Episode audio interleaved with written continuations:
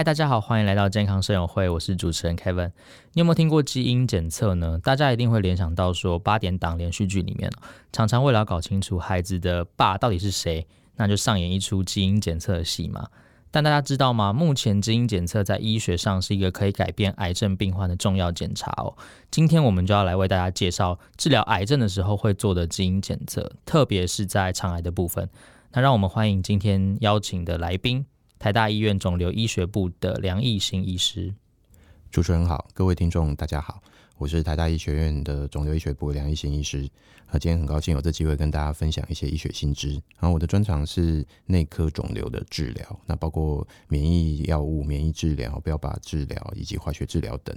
那我特别的专长呢，又是在肠胃道肿瘤，比比如说我们今天会提到的大肠直肠癌以及胃癌。所以今天接下来的时间，很高兴能跟大家分享一些目前我们在临床上常常会有有讨论到的一些新的话题。嗯哼，那首先想呃，先请梁医师帮我们上一课哦。目前基因检测在癌症治疗上，它的一个扮演的角色跟它的地位，呃，是什么呢？诶，是基因，我们先大致上讲一下哦。大家有些人可能都听过这个名词。那基因理论上哦，它就是我们身体的构造图或是工程图。那我们不管是人类或是其他的动物，每一颗细胞，它都是根据这个基因。来做设计，来建造出细胞，建造出组织，组织建造出器官，器官建造出这个整个人体。所以它是我们非常重要的一个基础图。那人、动物，我们都会有这些基因。那基因有时候它就会发生一些问题，好，所以它因为发生问题，它可能就会有一些疾病。那癌细胞又是什么呢？大家也知道，说癌细胞事实上算是哈身体叛变的细胞，所以它是从我们身体里面长出来的。那它为什么会叛变呢？往往也是因为它有一些特别很不一样的基因突变。那这些基因突变造成它不受我们正常的组织的控制，所以它就一直长乱长。那目前在癌症治疗上，其实我们就知道说，如果啊我们能够把每一个人可能他不同的癌细胞有特别不同的突变，我们可以针对这些特别的突变去设计药物，去设计那可以治疗这个肿瘤的药物呢。那其实每个人的治疗可能都不太一样，所以在目前整个癌症治疗上呢，大家一定会听过一个名词哦，精准治疗，就是说我们针对。特别不一样的一些特别的基因突变或者是位置呢，我们有特别量身定做的治疗。那我们就是希望能够利用这个，把精准治疗做到个人化的治疗，每个人的治疗都可以做到最好，那效果最好，而且副作用最少。嗯哼，呃，所以原则上来说，基因检测它就是可以让医疗团队先知道你的这个癌细胞它适合什么样的药，是这样的意思吗？呃，不一定是药物，我们讲的是更宏观的，它可能。呃，可能甚至比方说，我们当然今天会讨论的主要还是在比较晚期的治疗，所以可能是以药物为主啊。但但是它会不会有些肿瘤哈？它其实有某些特别基因突变的时候呢，它其实比较适合局部的治疗哦。那可能对他来说开刀效果比较好，所以我们的开刀的顺位就会放在药物治疗的更前面。那这样每一个人他的理想上来说，他可能顺序治疗的顺序、治疗的药物都不太一样。那这也是精准医疗跟我们讲说，我们为什么要检测基因突变呢？就是因为这样子可以让我们每个人的治疗方法都可以到最极致，而且到效果最好的方法的。嗯嗯嗯，这样是不是就可以呃节省很多是是呃治疗方式的一个时间？因为像可能在过去，他可能就是要先用某一种药，然后他这个药失败之后再换下一种，然后再换下一种这样。你说的没错，因为在以往哦，大家大家也可以想象嘛，我们人类医学史的最古老面对肿瘤，我们就是把它切掉哦，看到哪里就挖掉。那这个其实不需要 基因检测，因为我们看到什么就挖什么。可是事事实上一定会有我们没有办法开刀的部分，那我们会有药物的治疗或者是放射线治疗。那最初期就是化学治疗。那事实上，化学治疗呢，它有一点点精准医疗的味道，因为化学治疗它也不是所有细胞都杀光嘛，它一定是会让我们好的细胞尽可能的存活下来。但是我们当然不会因此而满足嘛，所以我们应该要更标准、更精准的去瞄准那个癌细胞啊。那例如说，这个癌细胞有一些特别的基因突变，可是我们正常的细胞没有，所以我们就可以根据这个特别的基因突变，我们来设计药物，让这个癌细胞，这癌细胞会被我们的药物毒死，可是我们正常的细胞会无动于衷。那这个其实是我们最重要的一个里程碑。所以在以往，大家可以想象，大家都化学治疗，反正就是每个人都可以来打啊，每个人都打，也就都会有效。可是标准标靶治疗的年代跟免疫治疗年代，我们就知道说，哎，没有没有，你应该先验它有没有一些特别的基因突变，如果有，那它或许加了这些标靶或免疫治疗之后，它对于这个癌症治疗的效果会更加提升。这个顺想法跟顺序就不一样。嗯哼嗯嗯嗯，可能呃有在做，就是亲朋好友有做过，或者是自己本身有做过标靶治疗的病患，对这一块比较了解啦。那呃，梁医师，你有就是例子嘛？就是在肠癌这一块做了这个标靶治疗之后，就是近期有没有让你比较印象深刻的？其实，在肠癌哦，呃，应该说现在很多癌症其实都一定会检测基因突变啊，尤其是肺癌。那肠癌其实也是非常普遍，而且是建议一定要做基因突变的一个癌种。所以，我们其实几乎每个个案都一定会建议他说要做基因检测，做基因突变的检测。那我们也确实哦，就有了这个基因检测之后，帮助我们选择药物有非常好的效果哦。比方说，我举个例子，我我我之前有个患者，他是大肠癌，那原本就有肝脏转移，啊，开完刀之后，本来应该就去做化疗，好，那我们帮他也做了基因检测，意外发现呢，诶，他有一个。说呃，我们会讨论到 RAS 这个基因呢，它是完全没有突变的啊，它其他基因突变什么都没有。可是呢，不幸的是，他开完刀没多久，肺部就有转移。那这个时候，我们当然会跟病患讨论说，哎，那我们当然目前手上就是针对这样子的你的整个基因的检测的结果啊，我们选择一个好一点的标靶，搭配化疗一起使用，觉得病患效果非常好，他整个肺部的肿瘤完全被打掉，至今其实已经五年了。他后续也没有在最后开刀，他就是把这个疗程打完之后，肿瘤完全看不见，到现在五年都没有再复发。哦，所以这个其实是基因检测非常重要的一部分。那而且我们检测了很多之后啊，我们也会遇到说有些病人，呃，他的肿瘤不，我们讲讲的不是病人哦，不是病人基因突变，是肿瘤的他身上的肿瘤的基因突变可能很复杂啊。例如说，这个肠癌的病人，他同时有两种不一样的基因突变，其中一种呢，他可能需要。治疗要用双标靶，就两个标靶药物，甚至三个标靶药物同时使用。但是它这个肿瘤又有另外一种突变，它另外那种突变呢，对免疫治疗效果会非常好。那这个就很尴尬啊，这是两个药，两个不同的治疗，对对对，两种不同的治疗策略。然后之前的资料又觉得，哎，这两种治疗策略也都很有效。那我们要先选哪一种呢？所以我们也会跟病患讨论说，以目前的医学证据，可能不确定谁先谁后治疗效果最好。哦，那两个一起上，又怕副作用。的太大，所以我们以一些比较零零星的医学证据跟他说：“哎，不然我们试看看免疫治疗好了。”那果然这个患者也是试用免疫治疗之后，治疗效果非常好。他到现在已经也是两年多了，肿瘤很快打完第一个疗程，肿瘤就完全消失。到现在两年多也是都没有复发。那所以其实呃，回应到我们刚刚一开始讨论的这些患者，假设我们没有办法做基因突变，好，他可能就是一直打化疗，一直打化疗。那可是现在，因为有这样子的基因检测，我们让他选择了一个最适合治疗他身上这个肿瘤的一个疗法，一个顺序。那使用上去之后呢，他不用像主持人刚刚说的，他不用再去尝试一些可能已经没有效的药物，我们直接帮他选最适合的药物，啊，用了治疗效果也非常好。那这其实对。不管是对病患家属，还有对我讲对我们整个国家的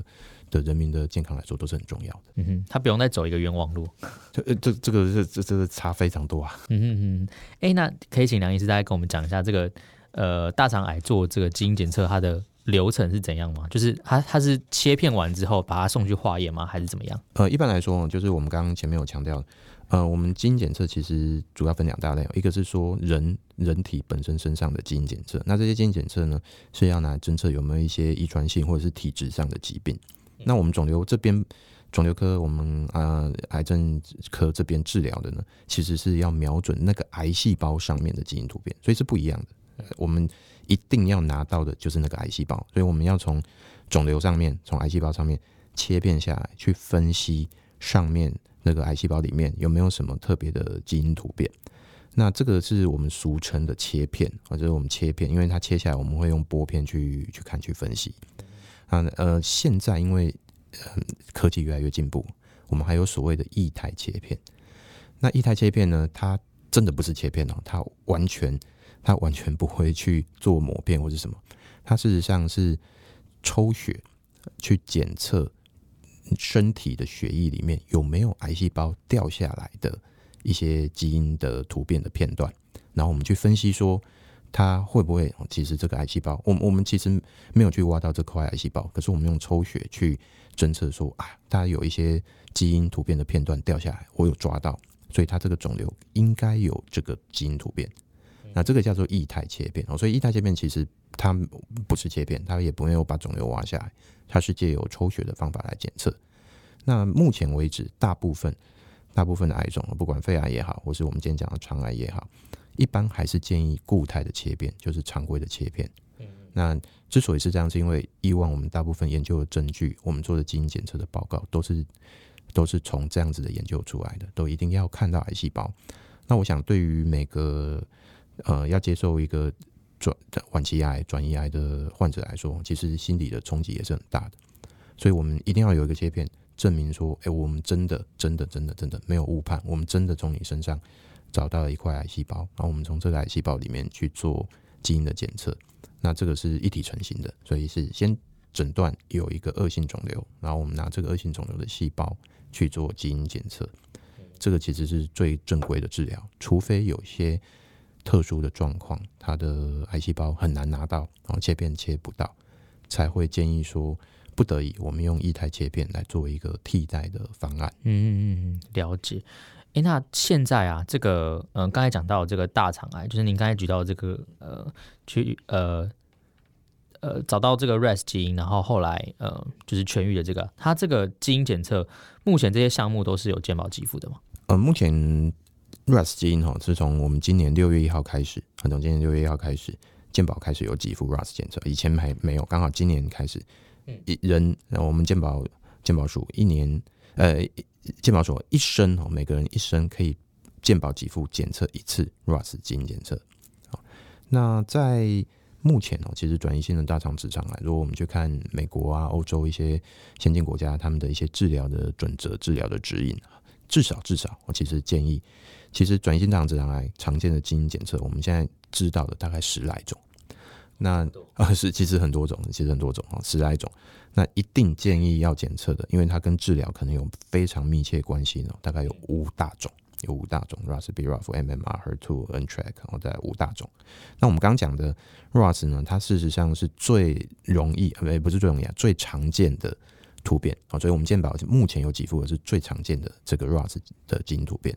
另外四种啊，目前为止健保是没有给付的啊，所以如果要检测的话呢，这部分可能就变成要考虑自费。嗯嗯嗯嗯。哎，那他这个呃，在医院做检测的时候，他是会有一个就是像菜单，就是你要检测这个，要不要检测这个，会有会有这样的东西吗？诶，一般来说，我们大概会会一起讨论，就是说，因为健保一定给付跟给付有相关的，就是 RAS 的基因检测，这是这个是一定要做的。嗯，那。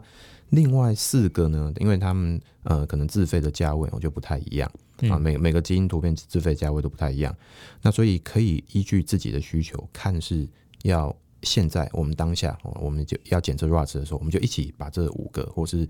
你可以挑其中的三个、四个一起检测，还是说你打算先用完 RAS，等到未来真的想要知道更多、想要需求的时候再来检测。呃，基本上我们都都可以讨论，好，那也都可以，那也蛮多人都选择不一样的选择，嗯，呃，这个其实差别在于说，我们如果啊，大家可以想象哦，我们现在一颗呃一团癌细胞，我们切下来，我们只验一个基因，嗯，这这当然也没有问题，但是当你还要再验其他基因的时候啊，我们可能就又要再挖一块下来，又要再挖一块下来，哦，那原本的切片的组织可能就不够分析，那你可能就变得还要再忍受一次切片。哦，真的，或者是一代切片，因为一代切片，呃，目前其实健保也没有给付，也变成要自费，所以这价格当然会高很多。那逐步检测呢，其实有一些缺点，逐步检测就是会一些拖延到检测的时间，时间会拉比较长，时间拉比较长。然后，比方说大家想想，我验一个基因两个礼拜，验五个基因，你两个礼拜，两个礼拜等下去就等了十个礼拜，哦，这个其实时间成本上又消耗很多。嗯，那当然，我们同步一起验，我们节省的就是时间成本。那我们也可以节省的是组织的成本。我们不用一次，呃，不用不用逐步切片，我们也不用反复的叫我们的病患已经很辛苦了，然后还要再又要再切一次，因为切片量不够，没有办法侦测到。哦，那甚至呢，切片毕竟也不是百分之百安全的，因为像我也有病患很可怜，我们就是一定要基因检测，而且这我们就是怎么切量都不够，他就切了三次，而且有三次都有一些并发症，三次都住院，啊，其实这样付出的成本更大，嗯，这付出的成本更大，所以其实如果可以一次验完的话，理论上当然是时间成本是最好的，哦，那也比较安全。那只是说，因为另外几个基因检测，坦白说蛮贵的哦，所以有时候可能也是要评估一下，说看经济考考量这样子，对，对自己的压力，再决定说是不是要一次把它全验这样，或是可能有些嗯医疗健呃医疗保险可能会有 cover 到，其实哎、欸、其实都会，因为这个是医疗必须的哦，所以只要保险有买得到的呃有医疗保险的话，基本上都可以 cover 这一块。嗯，那其实其实我我们肿瘤医学部，我们肿瘤科医师其实应该是最。最爱健，呃，最爱最爱保险的，因为每个病人我们都希望，哎、欸，你有保险、哦，太好了，你真的是一个非常对未来有规划的，因为你一旦有了保险，我们就可以嗯使用保险，我帮你做一些，嗯、呃，比方像我们刚刚讲的一些检测、一些治疗上的一些升级，其实这对病患来说是很重要的。嗯，因为他算是分秒必争嘛，他可能拖个一个月，可能癌症的状况就恶化了。其实我我们在台湾哦，因为我们相对是政府也呃在健保这一块，事实上。也也涵盖的范围非常的好，所以大家如果知道有一些公医制的国家，比方是像英国，哇，那你从你去等等着挂号啊，挂完号再等着看医生，在就是已经两三个月过去了。有有有听说他们的公立医院 很久，对，效率非常的恐怖啊。那在台湾，我们我们当然我们希望我们的国民的健康是可以分秒必争，我们只要见到我们就赶快开始治疗。哦，所以才才会像刚刚讲的，那如果是这样子，我们这些基因检测当然是一次有办法的话，我们一次到位。那这样子，我们也不用等说，我第一次这个药没效，我再去验第二次，再去验第三次，那又又拖延到一些时间。嗯嗯嗯，诶，有算过平均，他们就是呃，有有做基因检测的人，他们就是用药，就是有有没有像这样的数据啊？就可能公卫数据或者什么的，他呃有做基因检测然后开始治疗的人，跟没有做，然后一步一步这样试的，它的差异性。呃，在在大肠直肠癌哈，我们其实是我们刚刚有说，因为目前因为健保只有几副 RAS 这基因嘛，啊，那这 RAS 这基因事实上它可以让你有一些选择的药物的标靶的不同，标靶的不同，嗯，那所以大肠直肠其实在一线的健保，它有两大类不同的标靶药物，一有一类是无论 RAS 突变与否，它都可以用的，嗯，那另外一类就是我们刚刚呃举那个例子提到的，如果你是 RAS 基因没有突变，我可以选择这种人类上皮的标靶，它治疗的效果呢，其实会更好。那在以往，其实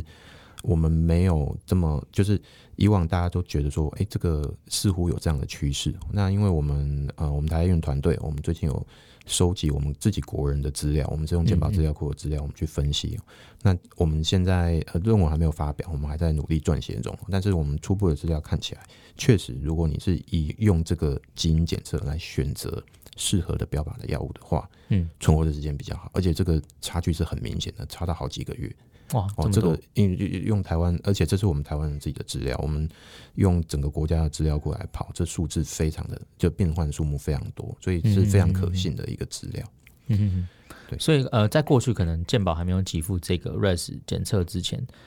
呃，就是要看病患他自己要不要选择做这个。哎、欸，对对对，所以他可能有些患者可能会觉得说、嗯、啊，我就用通用的标靶，嗯、那这样子其实哎、欸、也没有错，其实也没有错，因为我们不知道你有没有你有没有图片的时候，对，对对，我们当然只能用通用的标靶，嗯、但是有用我们的资料来看起来，你确实你选择更精准的治疗，它的效果就会更好。嗯嗯嗯，了解，哇，学到很多诶。可能现在的肠癌的病患，从六月一号，因为你说从六月一号开始，啊，今年六月一号开始，从六月一号之后，他就变得比较幸运。那之前没有做过这些，他可以，他可以做吗？就是他之前没有验过。呃，他如果要再补验哈，比方说他可能、嗯、呃复发了，肿瘤复发了，他需要再来申请药物的时候呢，其实可以再验。啊，嗯、因为我们刚刚说嘛，反正健保局就是一一，它是一生一生一次啊，所以你以前没用过，嗯、那现在我们既往不咎，也当然也是可以来验检测，这是没有问题的。嗯，哎、欸，承接刚才那个问题哦，他这个验基因的时间点，呃，会什么时候验比较好？然后他验完之后，他有没有可能这个癌细胞会在突变？可能他。本来验的时候没有这样的一个一个突变基因，那可能他验完之后过了一阵子之后，他的癌症恶化，然后一看哇，他好像又有这个基因出现。这个题目非常的艰深哦，我们我们一我们一个一个来来讨论。那第一个呢，就是什么时候要验哦？我们刚刚有说这五大突变呢，我们讲的都是针对晚期转移性的大肠直肠癌，我们讲的都是晚期，就是它已经转移了、扩散了。国外目前欧美就是建议要验这五大基因检测，这个是晚期。那早期要不要验？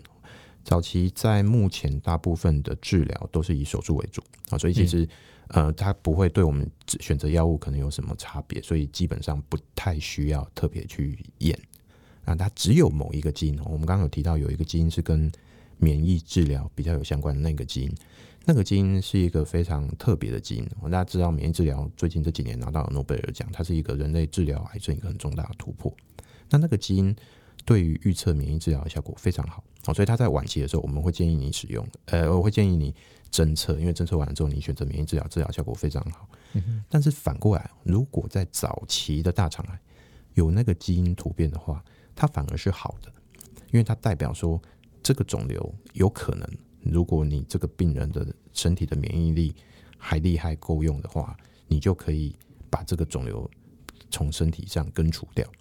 所以，如果在尤其是第一期、第二期的转移性大肠直肠癌，你可以考虑检测这个基因，因为这基因如果验出来。甚至甚至可以考虑，不一定需要使用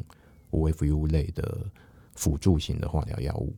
啊，这个在在美国的指引都已经是这样建议。嗯，那当然。呃，在台湾，因为我们我我我们常常还是会有点害怕，就是说啊，我真真的开完刀 都都不用药物吗？嗯嗯，就是大家大家都会很恐惧哦。所以，如果是因为这样子，你觉得啊，无论我如何，我都一定会加一些辅助性的化疗，那这这个基因突变可能就没有那么重要啊。但是如果你有考虑说，我觉得啊，开完刀可能想要休息，身体比较虚，我们不想要接受额外的辅助性的化学治疗的话，那在早期就只有这个基因需要检测。哦，只有这是基因需要检测。那就这这刚主持人我们讲的第一题嘛。那所以第二题是说基因检测会不会改变？对，这个其实跟刚主持人你上一段问的问题有一点像，就是哎，假设这个病人以前没验过，那现在还能不能验？对，因为肿瘤癌细胞它为什么这么糟糕这么坏？也就是因为它会一直变。那它，我们其实，在以往还不确定，但是现在因为基因检测的经验越来越多，那我们很多患者，他前面、后面、再跟后面都断断续续有在做这样子切片，就会发现啊，肿瘤它的基因突变真的一直在改变。也就是说呢，比方说我们刚刚讲啊，这个患者他可能一开始他的肿瘤是 ROAS 是没有突变的，啊，结果过一阵子我们治疗完之后，它变成突变的。那反过来也有，它原本没有突变，呃，原本有突变的。过一阵子之后，它突然变得没突变的哦，这这都有可能哦。那因为、嗯、因为肿瘤，大家可以想象嘛，它一大团，它里面可能有几千几几千万颗细胞，它可能每一个癌细胞的基因突变又都不太一样，哦所以我们只能侦测说比较大宗的这个癌细胞有什么样的突变，我们针对这样子的基因突变去治疗。那会不会有一些？小部分的不一样的突变有可能啊，因为我们把大宗杀完了，小部分的小部分就变多了，它就变多了，然后它就整个基因突变就改掉。嗯，所以也确实哦，目前尤其是肺癌，尤其是肺癌，我们已经知道说有蛮多抗药的机转啊，你使用第一代、第二代标靶，哎，结果它抗药了，为什么？因为它有一个新的突变，那你就要使用另外一代的新的标靶药物去治疗。那如果用没效呢？啊，因为它又跑出了另外一个新的突变，你就要再又针对这个新的突变去治疗，那就是变成说，我们每一次的治疗只要没效了，可能都要再做一次基因检测会比较好，因为我们才知道说，这肿瘤到底是是基因突变整个跑掉了，所以我治疗方针没效了，还是说其实它有更重要的问题哦，比方说我们是不是可能要考虑跳回化疗，或者是我还有其他的基因突变的标靶的药物可以使用，这个方法就不太一样。那大肠癌目前其实也是类似的一个想法，就是如果恶恶化了，现在这一线的药物没有效，可能要考虑检测，再重新检测一次，因为有可能就有新的突变跑出来。嗯，了解。哎、那不知道就是梁医师对于呃，因为你刚才讲的这个需要用到这些检测，通常是晚期嘛，第四期之后会比较需要。那前期的时候可能只需要如果如果他有这个费用了，他可以去做，就是呃，看可不可以用免疫疗法这个呃这个基因。哎、欸，早期不早期不用免疫疗法，早早期不用免疫疗法。哦，他就是切完然后不用化疗，不用化疗。对，它是同样的一个基因哦，但是因为它早期它对免疫的刺激性比较够，所以如果有这样的基因呢，在早期的时候，其实甚至可以考虑不用化疗。嗯嗯嗯嗯嗯。那嗯、呃，对于这样子呃做完。就是要要要进行晚期的治疗的这样病患，就是呃，梁医生有没有什么建议？呃，其实像我们一呃，我们的节目从一开始到现在，大家会发现说，嗯、其实科技真的进步很多。其实科技真的进步很多。我我在我们刚刚讲，我现在大肠癌，我现在常见的十几种基因突变，然后啊、呃，我们在国外哦，建议至少至少验五种。我我自己在肿瘤科医师，我们还在训练的时候啊，那时候就只知道。嗯一种，然后慢慢的每年，哎，每过一年两年就又有新的，就有新的，突变哦，所以完全不一样。十几年来，整个治疗就是改变非常的多啊，所以大家在以前可能会觉得啊，有些病那不治之症啊，这可能很辛苦。可是到现在呢，就就就像我们刚刚所说的，哎，我们每种基因突变都有一个新的标靶，而且那新的标靶治疗效果呢，常常也都很好。所以即使是晚期的肿瘤，其实我们还是希望能够积极的治疗。那这样子其实。嗯，